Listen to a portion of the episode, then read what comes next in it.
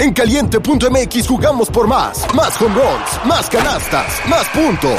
Vive cientos de deportes durante todo el año y los mejores eventos en vivo. Descarga la app, regístrate y obtén mil pesos de regalo. Caliente.mx, jugamos por más. Más diversión. Promoción para nuevos usuarios de GOV de GGSP 40497, solo mayores de edad. Términos y condiciones en caliente.mx. Cuatro mil personas se quedaron de fuera. Toda la ciudad paró el tráfico porque había tanta gente fuera que los coches eh, empezó a hacer un tráfico gigante delante del sitio. Yo, por ejemplo, soy profesional en hacer pipi en copos, en copas. pues la persona que fue después de mí empezó a bailar y se cayó todo.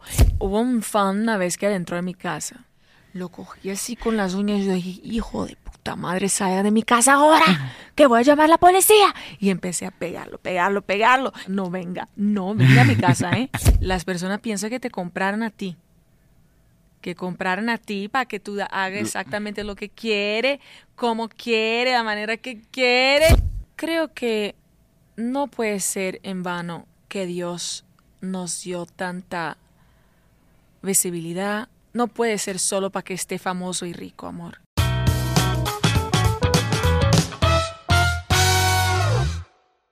Hola, ¿qué tal amigos? ¿Cómo se encuentran? Espero que muy muy bien. Bienvenidos sean a un capítulo súper especial en el podcast de Pepe y Chema.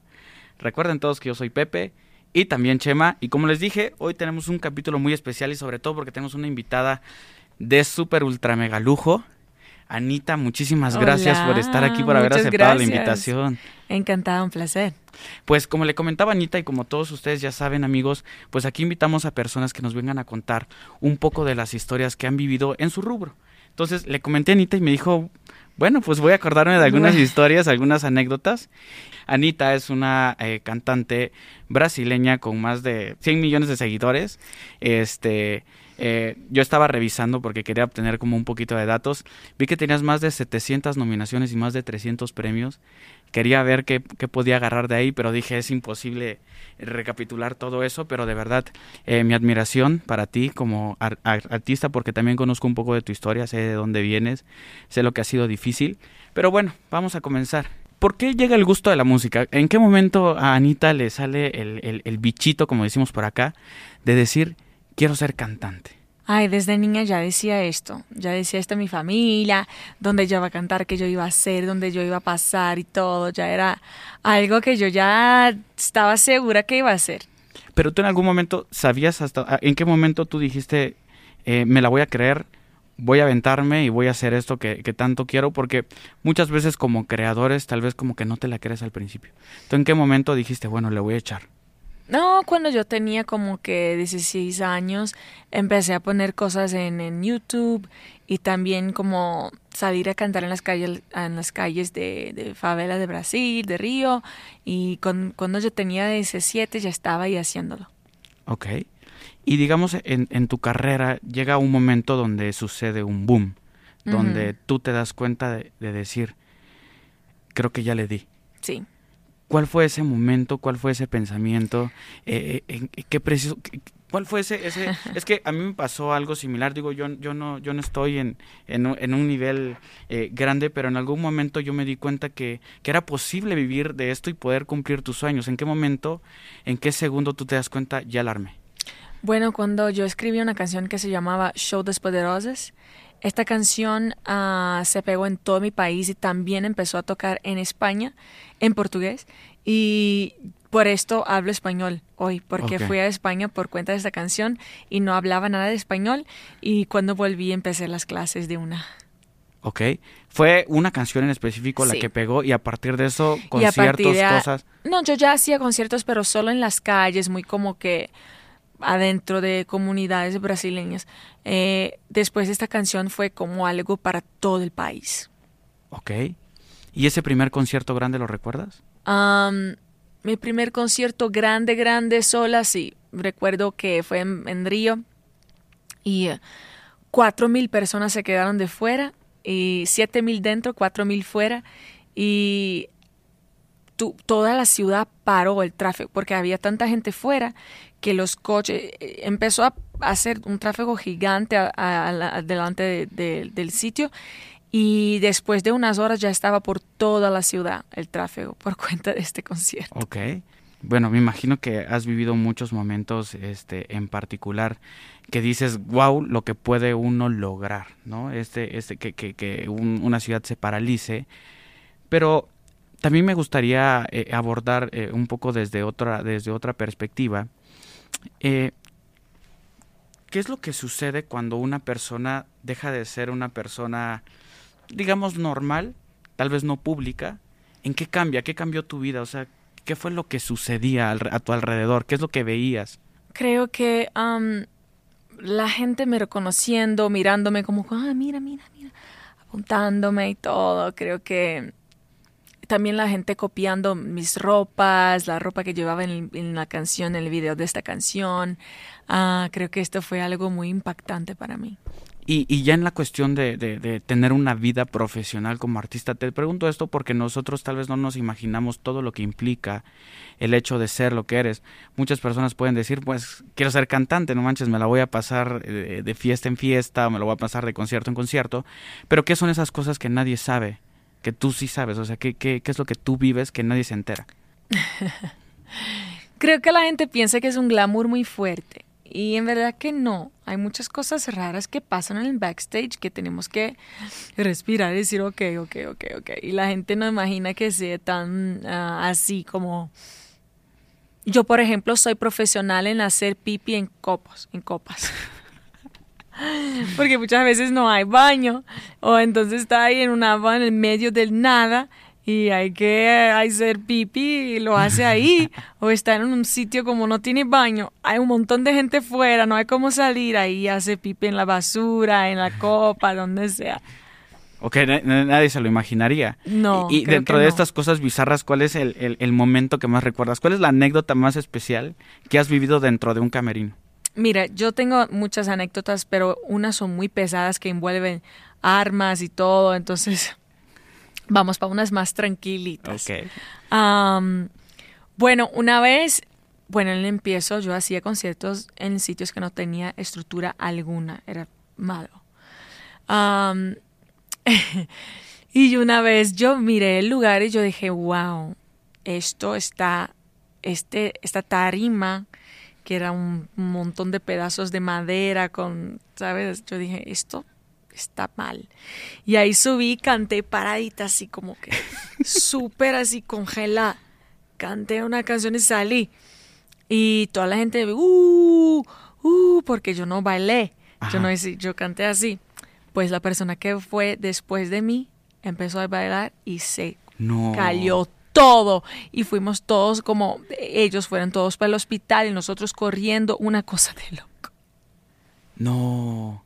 Oye, eh, y, alguna vez te has tenido que enfrentar al, miedo de que te quieran cancelar un concierto o que te hayan cancelado un concierto? Sí, esto pasa siempre cuando eres menor, esto siempre pasa porque, bueno, hay cosas, hay cosas que pasan por el tiempo, por el por el vuelo, por el... Bueno, esto pasa, esto pasa. Hace ratito me comentabas de que veías a mucha gente que se vestía con, con, el outfit similar y todo ese tipo de cosas. seguro hay un fan que recuerdas por lo que hizo estando frente a ti o por las actitudes que tenía. ¿Cuál es?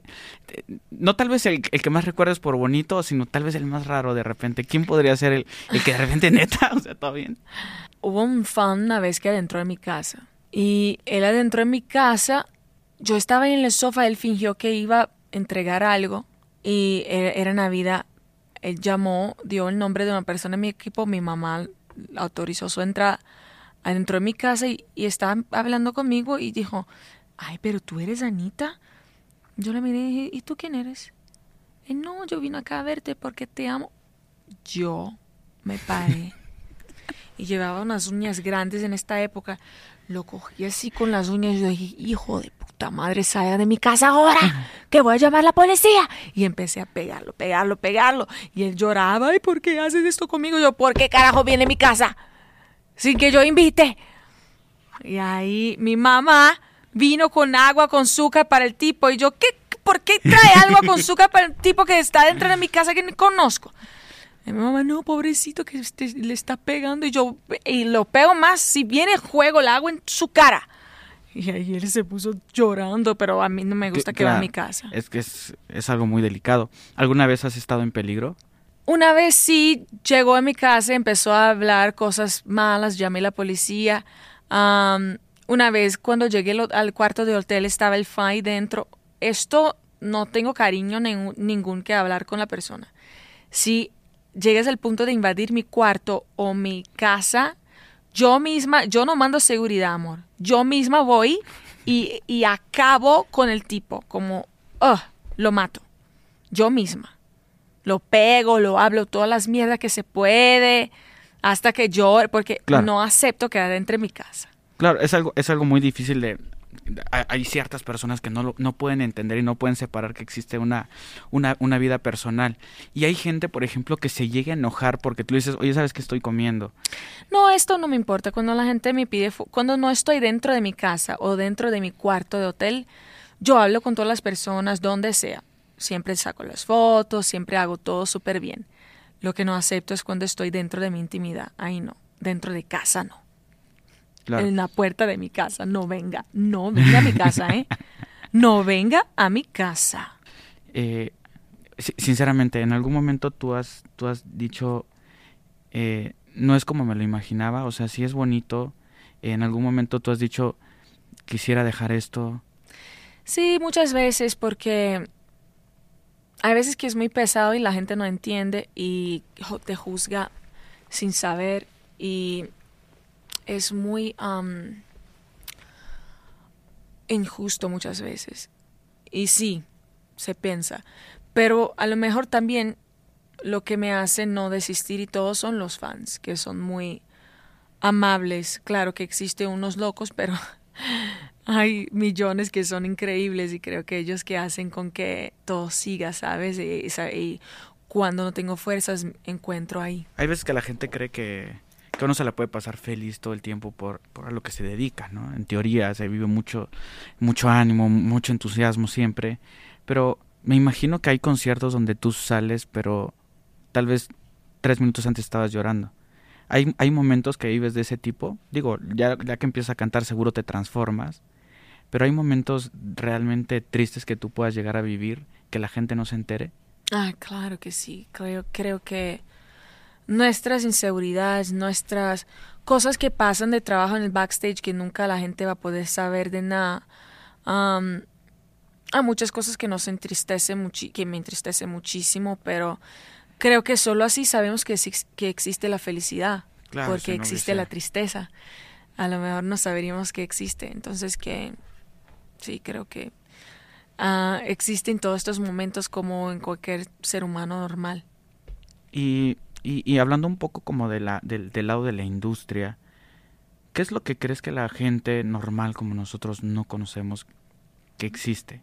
O sea, ¿hay cosas oscuras dentro de la misma industria de la música? Hay, hay un montón. ¿Qué tipo de cosas? Una. Esto solo se dice cuando ya no está, cuando ya está cagando para todo Ahí ya dice, ah, que se joda todo, no me importa, voy a jugar toda esta mierda en las ventanas y que se joda. Entonces todavía no estoy en este punto, casi, estoy casi ahí, pero todavía no hay. Ahí, todavía no les cuento, pero un día, un día tal vez. Ok. Estaba, estaba viendo una entrevista y se me hizo muy curiosa esta pregunta. Eh, hay conciertos que son privados donde la gente te contrata, pero que de repente tú te das cuenta del entorno y dices, ah, caray eh, no me siento cómoda. ¿Te ha pasado ese tipo de cosas que te lleven? Mil, mil veces. Antiguamente yo cantaba mucho en fiesta de matrimonio o fiesta de como quinceñera, como y las personas piensan que te compraron a ti. Que compraron a ti para que tú hagas exactamente lo que quiere, como quiere, la manera que quiere. O sea, ¿qué te pedían, por ejemplo? Ay, como no, ahora va a bailar con mi hermano, abrazar, besarlo, no sé qué. Y yo así. Ahora tiene que sacar foto con toda la familia. Ah, y todo bien, toda la familia bien, pero es que, es que a veces, ay, a veces era demasiado, mi amigo. A veces era un poquito too much. Y yo decía, qué mierda, qué mierda. Hasta que un día tomé la decisión de no hacer más. Y dentro, de tu entorno familiar y de, dentro de tu historia también veo que eres una persona que, que practica activismo también. Sí. Eh, ¿Por qué? Porque creo que no puede ser en vano que Dios nos dio tanta visibilidad. No puede ser solo para que esté famoso y rico, amor. Creo que hay una razón mayor, hay un propósito mayor en todo esto. No puedo creer que la vida es ponerse rico, famoso, competir con otras personas, quién es más rico, más exitoso y ya. No puedo creer que la vida es esto. Creo que hay que haber una razón mayor. Y por esto siempre busco eh, causas para apoyar, sea de niños, sea de la naturaleza, el medio ambiente, sea de lo que sea. Seguramente hay muchas personas que se acercan contigo para pedirte ayuda. Oye, me pasó esto, me pasó lo otro. Sí. ¿Qué historias eh, en particular eh, te han hecho como reflexionar y decir, tengo que apoyar esta causa? Mira, antiguamente yo ayudaba a toda la gente. Mi casa parecía una casa de pedintes, ¿sabes? Hoy en día aprendí a filtrar mucho, porque si no te empieza a sugar la energía, ¿sabes? Jugar la energía así las personas. Creo que una vez un amigo necesitó una cirugía en su pierna, yo lo, yo lo di. Otra vez una amiga fue robada por un familiar, yo lo di. Depende, depende de, lo cuánto que siento que esta persona está necesitada de verdad y está siendo verdadera también. Ok, y dentro de, de ti, de tu historia y todas las cosas, ¿qué, es lo que sigue para ti? O sea, ¿dónde te visualizas? ¿Crees que ya llegaste a donde quieres llegar o hay algo más? No, yo creo que sí. Yo creo que llegué donde yo siempre imaginé que iba a llegar. Si pasa más, bien, perfecto, pero creo que ni yo podría imaginar todo esto que pasa conmigo, entonces yo sería injusta si dijera que no, que no pasó, ¿sabes? O que todavía me falta, no creo que falta nada. Claro. Hay, hay muchas personas que, que, que, como tú vienen de abajo y que tal vez creen que vivir una vida como la que tú vives no es posible. ¿Qué crees que es lo que tú tenías ese eh, eh, especial que te hacía pensar que sí podías lograrlo? Porque muchas veces, honestamente, a veces es complicado creértela. Pero, ¿qué había en ti? Yo solo podía ver, yo veía el futuro. Yo veía imágenes mías de donde estoy ahora y sabía, contaba a mi familia, bueno, yo voy a hacer esto, yo voy a tener esto, yo voy a... Yo veía, soñaba. ¿En algún momento sentiste que no? El emocional a veces sí, pero dentro, dentro, dentro, siempre supe. Pues eh, yo te quiero agradecer muchísimo por, de verdad, por, por, el, por el tiempo que, que nos está regalando para conocer un poquito más. Eh, yo siempre eh, quise hacer un capítulo eh, con una persona que pudiera estar viviendo una realidad que para muchos es totalmente desconocida y poder comprender qué, qué sucede ahí dentro. Entonces, quiero agradecerte mucho por esa parte, por abrirte, por, por... Sé que es complicado desde, desde, ser una figura pública muy, muy grande. Y pues nada, no sé si gustes agregar algo o algo que haga falta. El placer es mío quiero, que decir, quiero decir a todos que escuchen mis canciones, mi canción nueva mil veces y que sigan pendientes de mi trabajo y todo. Ok, seguiremos pendiente de tu trabajo, de verdad, muchísimas gracias, te deseo el mejor de los éxitos. Y pues amigos, a ustedes de verdad, muchísimas gracias por ver un capítulo más del podcast de Pepe y Chema. Recuerden todos que yo soy Pepe y también Chema y nos vemos en un siguiente capítulo. Hasta luego. Gracias.